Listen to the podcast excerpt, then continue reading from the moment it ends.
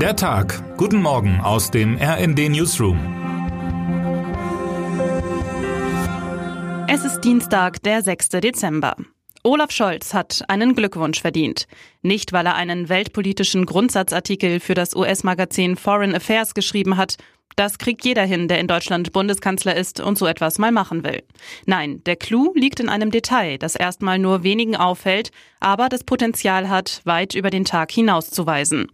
Scholz ist drauf und dran, ein neues deutsches Wort in den Sprachschatz der Amerikaner einfließen zu lassen. Zeitenwende. Scholz ließ Zeitenwende jetzt nicht nur unübersetzt im Text stehen, er hiefte es sogar in die Überschrift.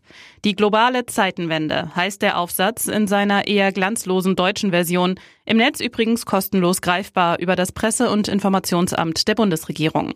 Die englische Version des Titels in Foreign Affairs hat zwar ebenfalls nur drei Wörter, entfaltet aber sofort magische Strahlkraft auf amerikanische Intellektuelle und auf solche, die es werden wollen.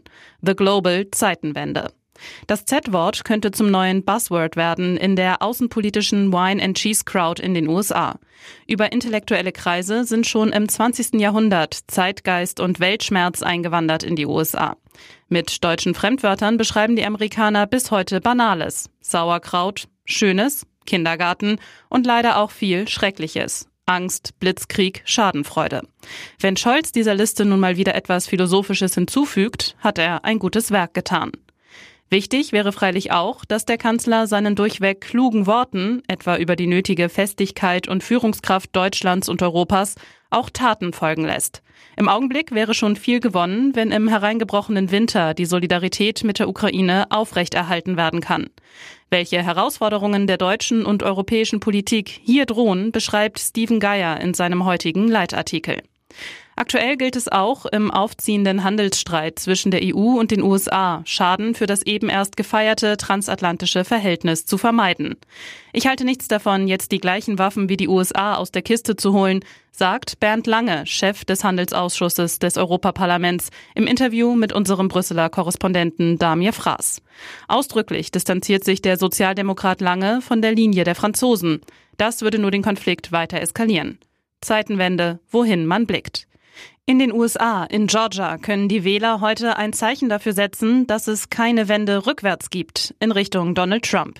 In der Stichwahl um ein Senatorenamt tritt Raphael Warnock, Amtsinhaber und Demokrat, gegen einen von Trump unterstützten Querkopf namens Herschel Walker an.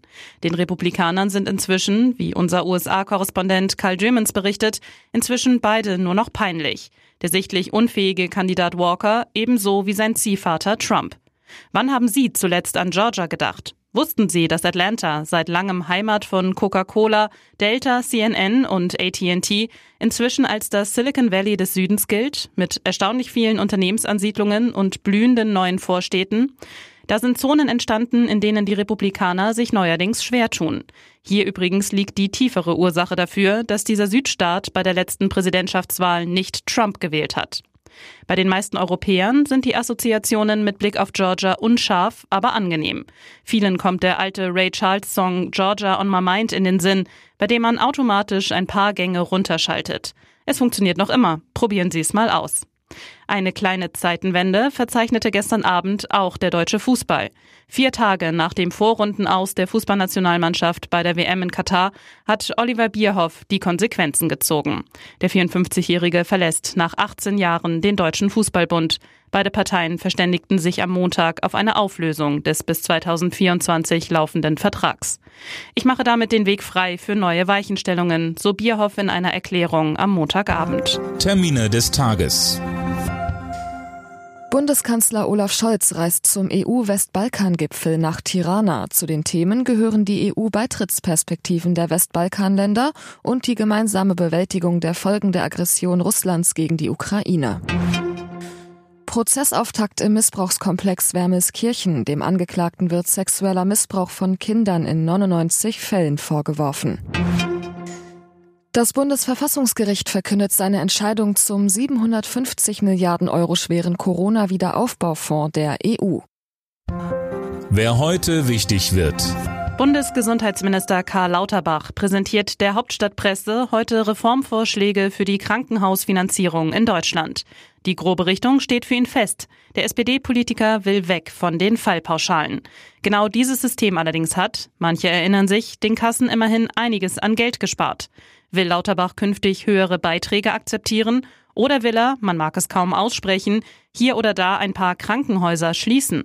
Zu den wenigen Gewissheiten in der Gesundheitspolitik gehört, dass auf diesem heiklen Politikfeld, wie in der Medizin selbst, kein Eingriff möglich ist, ohne Risiken und Nebenwirkungen.